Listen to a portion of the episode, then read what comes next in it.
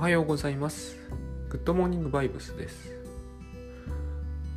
だいぶ前にですね「野の医者は笑う」っていうタイトルの本をえっ、ー、と東畑さんという方の精神科医の書かれた臨床心理士かの書かれた、えー、本を読んで結構いろいろ考えさせられたんですよ。それでうん中のその時読んだ時はですねただなんて奇妙なんだと思っただけで完全にあのスッと読み進めてただけどもその後妙に頭に残ったですねえっ、ー、と具志堅クリニックという実在するんでしょうねエピソードがあってでまあいかにも沖縄って感じの名前だなとも思ったんですけどそれよりもはるかに驚いたまあそそこは驚かなかったけど非常に驚いたのがえっ、ー、とまああれは一種のご先祖様信仰なのかなえっ、ー、とみるみる一点集中というですねあの方法で全ての病気を治すという、えー、やり方なんですね。みるみる一点集中と言って、えー、問題あの原因になっている、えーとまあ、ご先祖様ですよね。おじいとおばあ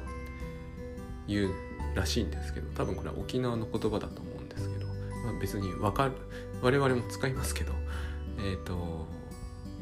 例えばこうちょっと厳密なやり方は忘れましたけどま、まあ、だいぶ遡ったおばあとか例えば6番目のおばあとかを見る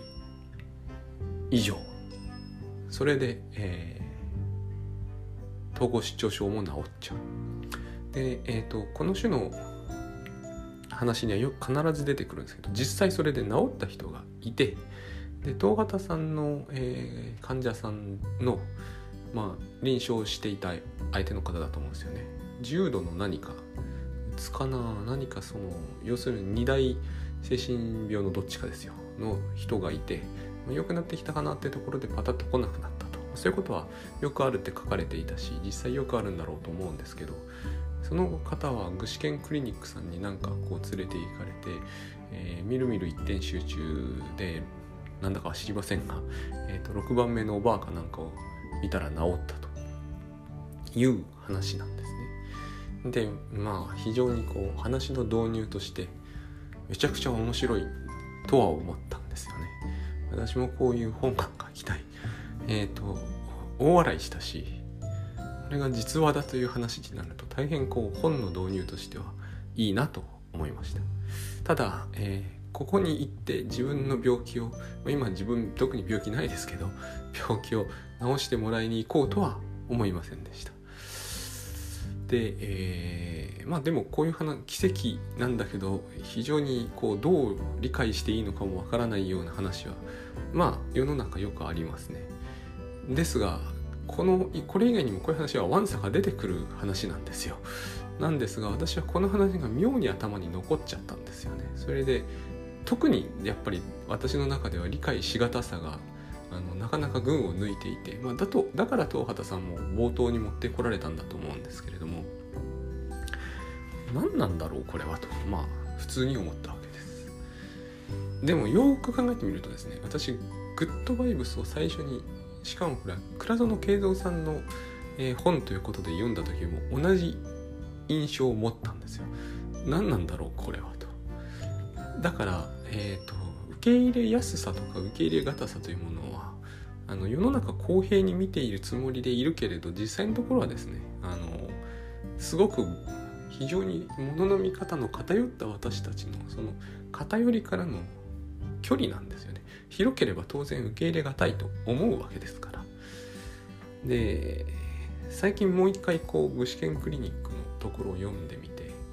少し思ったのはですね思っただけです。分かったんじゃないです。えっ、ー、と、多分あれが分かることは僕には、ま、しばらくはないような気がします。思ったのはですね、まあ、さっきも言いましたけど、一種のごし、えーと、ご先祖様信仰なんだろうなと。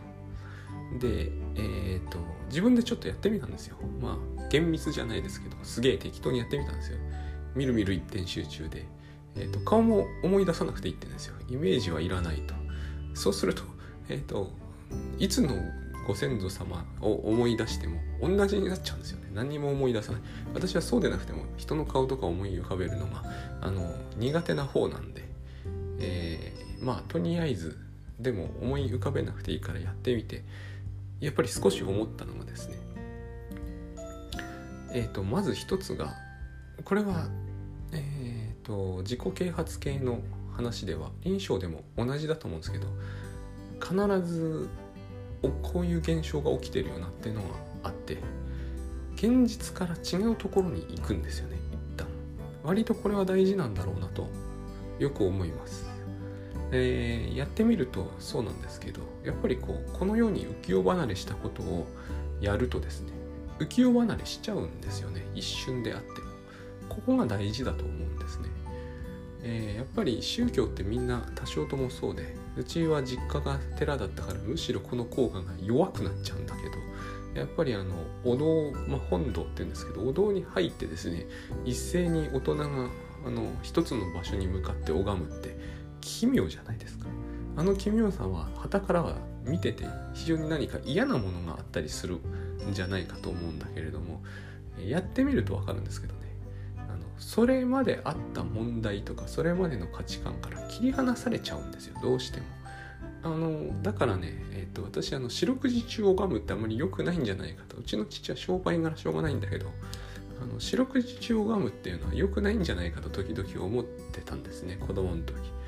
あれが日常になっちゃうんで。うち現にそうなっちゃってたんですよね。あれが日常になっちゃうんですよね、まあ、それはそれで効果ある面もあるんだけど、えーと、宗教的効果っていうのは結局一旦切り離されるところにあるだろうと。すごいやっぱりこうまあ現世って言い方はおかしいけど属性って言い方はもっとおかしいんですけどね。まあでもその辺が通りやすいと思うんで会社であったとか Excel の表計算で数字入れ間違えて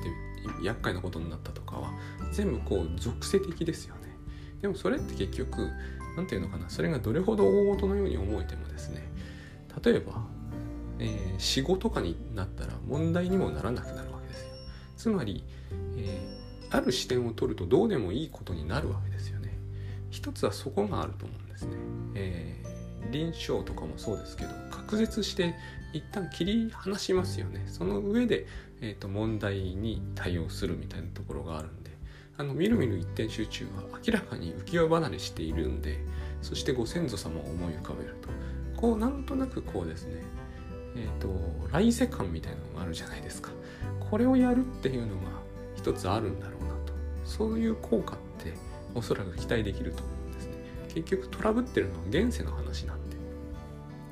でもう一点があもうこれも思っただけですが思ったのが、えー、ごご先祖様というのは結局、えー、それを信仰するというようなことをするのは人間だけだと思うんですよね。えー、猿がですね先祖様があったから自分がここにいると思うことは絶対ないと私は思うんですよね。そうすると,、えーと、とご先祖様信仰って結局宗教なんだけど、うん、この時にちょっとグッドバイブスをかすめたんですよあの生かされているっていう表現が出てくるんですよねこれはご先祖様に生かされてるんじゃないんですけどでも結局ご先祖様がいないと自分ここにいないですよね。6番目のおばあだろうと10番目のおじいだろうとそれは全部いいんですけど要するにつながってるってことだと思うんですね。でこのつながってるってことはえー、ことさら強調するとみんな多分気持ち悪くなっちゃうと思うんですけど、えっ、ー、と倉園さんも本の中で、えーと、私たちはいろんなものに生かされてるんだと書いてるんだけど、え、生かされてるから感謝しましょうとは多分書いてなかった気がするんですよね。この、えーと、生かされているという認識を持つということとそれに感謝するっていうのは一歩違うと思うんですね。え、ー、と感謝するだと一段踏み込む感じがあるんですよ。で家もそうだけど、え、ソファーとかあのパソコンとか、えー、電子レンジとかストーブとかこの時期ストーブに生かされてる感あると思うんですよもちろんあの暖房でいいんですけど自分で作れないですよね。多分。火を起こすこともなかなか困難だと思うんですね。多分。人によって違うんだけど。でこう生かされてるということはですね、えー一部の人からすると大変これは気色悪い発想でいやいや自分は自力で生きているんで生かされていてその世の中に感謝しなきゃいけないという発想はまっぴらだっていう気持ちの方も、えーと、結構いらっしゃると思うんですね。で今の時代だと多少ともそう思うのは当然だと思うんです。この生かされている剣はお金がないと一つも手に入らないものなのでだけど、えー、お金を介在させているとはいええー、人にやってもらってるということに違いはないと思うんです。でここをですね、えー、難しく捉えすぎないことが割とうんこのみるみる一点集中と似て似てこの種の意味ってあの生かされていることに、まあ、感謝しても全然いいと思うんですけども、えーと感謝できなくても自力でやったと思うよりは無理がなくなっていく。この無理のない発想を受け入れるというところに可能性を見るのかな結局その生かされてるということはですねあのかなり甘い言い方を今度しますが今も生かされ続けうるという考え方にできる気がするんです。生かされてるから感謝しなきゃいけないとか生かされてるから言うことを聞かなきゃいけないとは多分えー、具志堅クリニックもグッドバイブスも言ってないと思うんですね。ただ、えー、生かされていると思えればですね自分で全部頑張らなくてもいいということになるじゃないですか。どこかですねここで無理をする。つまり全部自力でやんないといけないと考えて、えーとまあ、お金稼がなきゃいけないっていうところからもう来るでしょうしその、えー、生かされてるから言うことを聞かされたというえー、苦い思い出から来ることもあると思うんですね。そういうことを考えずに済ませればですね、えーと、無理せずに済む。この無理がたたって、えー、精神障害になるようなケースっていうのは多分結構少なくないんじゃないかと思うんですね。燃え尽き系のうつなんかの場合は完全にそうだと思うんですよね。自分がやらなきゃとあまりにも思い込むそしてしかもその自分がやれることのもう限界につきとっくに突き当たったのにそれでも自分がやらないと,、えーと、家家族のあの、えー、経済状態を支えきれないみたいになった時に自分が折れちゃうそういう話そういうシチュエーションに陥った時にこのその自分の由来みたいなものに意識を向けることでその少なくとも自分は自分で生まれてきたわけじゃないわけですよね。そういうことを思い浮かべることで全部を自分がやんなくてもいいんだと思えるようになるってことがあのそこに可能性を見るんじゃないかなとそういうことをこの具志堅クリニックの件で思ったわけですだからご先祖様系なんだろうなとでですねすっ飛ぶようなんですがライフハックにもこういう考え方を最近多分自分は導入したいと思ってるんだと思うんですね。ライフハックっていうのは自己啓発ではないんですよ。でも似てくるところがどうしどうしてもあるんですね。だからこう、あの、かっこ笑いみたいにもなるんですよ。で、ライフハックがなんで自己啓発と似てくるのかというと、これはですね、ライフハックに触れた人の、えーと、それまでの状態によって違うんですね。ライフハックバリバリやっていた人がライフハックに触れてもいやこんなの当たり前じゃんって終わるはずなんです終わらないかもしれないけど、まあ、そのライフハックによって自分の人生が変わるなんていうのはお笑いだってことにはなるとでもそれまでメモを取ったことがありません、えー、スマホというのは、えー、連絡手段以上のものであったと試しがありません。もうちょっと極端に言ってしまうとコピーペーストというのというのもよく知りませんという人がライフハックに触れて、えーと、業務が大きく変わるということはですね生き方を変えるっていうことに抵触してくるはずなんですね。なぜかというなぜかというとではないな。だってですねこうガラッと変わると思うんですよ。でそこには絶対ライフハックには発想というものがあってつまりより少ない努力でしましょうとかあのより少ない努力でやりたいとかですねより短い時間でやりたいとか同じ手間は二度とかけたくないみたいなそういうあの背景の価値観がなかったらああいう発想自体がああいうこうスキルですねスキル自体が発想されないと思うんですね。でその発想に触れるということが非常に新鮮で効果的であった人にしてみるとですね今までとは全く違うその発想があり得るんだと思えるじゃないですか。しかもそれはですねえっ、ー、とバリバリライフハックやってた人よりもはるかにですね、えー、他人からもたらされてる感じってものにこう触れると思うんですね。この発想とか、え、タスク管理ツールとかには有料のものもあるけど発想とかスキルの多くは無料で提供されてくるのでまさにですねえっ、ー、とライフハック慣れしてる人とはちょっと違ってそういうものに、えー、触れたことのない人からするとこれはこう完全に提供されるものになると思うんです。あのその辺に実がなっていて取って食べたら美味しかったです的な話になると思うんです。こういうものに触れた時にあの非常にこう何て言うのかな助けられた感が出るっていうことが起こり得てそのからくりの中でこれがすごく自己啓発っぽい分部分ってあると思うんですね。効果不効果というかくしくもというかほぼこれは学校で習わないから余計そのもたらされてる感が強く、えー、感じられる可能性があると思います。今はパソコンは学校でありますけど、えーと、そのライフハック的な発想というものがくっついてきてないんですよ。完全にここでマウスをクリックしましょうの世界になっている。こうこれを短縮するにはどうしたらいいんだろうみたいなものをあのなかなかこう全員に統一してそれを教えるっていう発想とライフハックがなじまないものだからそうなりにくいんだと思うんですよね。究極的には習慣の問題になっていくんだけれども要するにこうそうですよね。キーボードショートカットを使う習慣とかって言うじゃないですか。でその習慣をっていうのは必ず後ろ側に価値観があるんですよ結局。早起きの習慣っていうのは早く起きることが良いことだっていう価値観がなかったら意味のなんか意味不明なものになってしまいますね。そういう意味ではこう習慣の中でグッドバイブスの習慣僕はグッドバイブスっていうのも多分に習慣的なものだと思うんででこう何が一番グッあグッドバイブスの習慣っていうものを支えてるのはやっぱりグッドバイブスな価値観なんですねでグッドバイブスな価値観ってさっきの具志堅クリニックみたいな文脈で言うとですねえっ、ー、と自力で頑張らないってことをことが全てじゃないけどそれは結構大きな軸になってると思うんです。まあ、一つ意識ですからね自力で頑張るっていうのは非常にバラバラ意識がベースにあるんで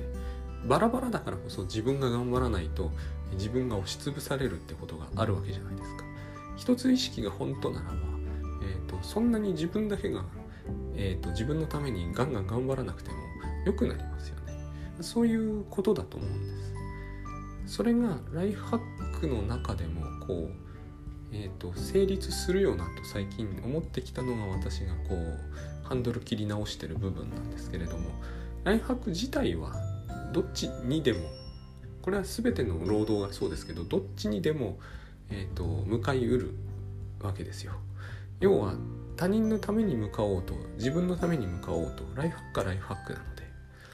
これをただ全部他人のために向かわせるっていうことができるとですねグッドバイブスとライフハックというものが、えーと、両立は十分というか両立というかな自分の中で統合するのが、えー、無理なくいくようになると。でもともとですね。そのご先祖様信仰でも何でもいいんですけれども生かされてるというのは見ようによっては事実じゃないですか。全部自力でやってるというのもお金を全部介在させてるからねそれも見ようによっては事実です。ポイントはただ今の自分がどういうふうに考えてきていてそれによって無理があるかないかだと思うんですね。で無理が出ちゃうんですよ。多分全部自分でやっているという考え方だと。やっていることに例えばライハックをものすごく駆使してもやっていることに比べてその人のこう疲労感がなんか異常にでかいみたいな。それは多分ですね、まあ、倉園さんの言葉を借りればえーと、不安に向かってエネルギーをすごく放出しているからだっていう言い方になるでしょうし、えーと、もうちょっと違う言い方をするならば、えー、プレッシャーが大きすぎて潰れ潰されそうになっているっていうことになると思うんですね。でこの場合のプレッシャーというのはつまりイリュージョンですよ。でグッドバイブスなら言うでしょう。でこのプレッシャーがイリュージョンだということを理解するために例えばご先祖様のことを考えたりするわけですよ。つまり全部自分でやってきたわけではないし今後も全部自分でやんなきゃいけないわけではないでしょうと。ただその自分全、えーと、人にやってもらうということを無理なく考えるためには結局自分は人のためにライフハックであれば、えーと他人のためにライフハックするっていう発想を同時に取り入れないと結局こうライフハックは全部自分のためにやりますということになるとですねえっ、ー、と人にやってもらうという部分も全部自分のためじゃなければいけなくなるのでこれはえっ、ー、と気持ちの問題ではないんですよ。今喋ると気持ちの問題みたいになってますがこれは、えー、方向性の問題でそうなるんですよね。自分の価値観的に。なぜかというと自分のためにやっているっていうことが全てであれば他にこう手に入れてるものも全部自分によるという部分あ自分によるという捉え方じゃないと気持ち悪くてしょうがないと思うのであのパソコンも借りてきたものでももらってきたものでもなく自分が買ったものだと作ったわけじゃないですけどね。そういうふうに考えることによって成立させようとすると全部自分でやんなきゃなんなくなるのでそこに限界が来たという時にあのこの由来に他人を持ち出すっていうこと。だからえ、ー、とうん労働の対象に他人を置くという発想これを無理なくする発想が、えーと、とグッドバイブスなのかなと思います。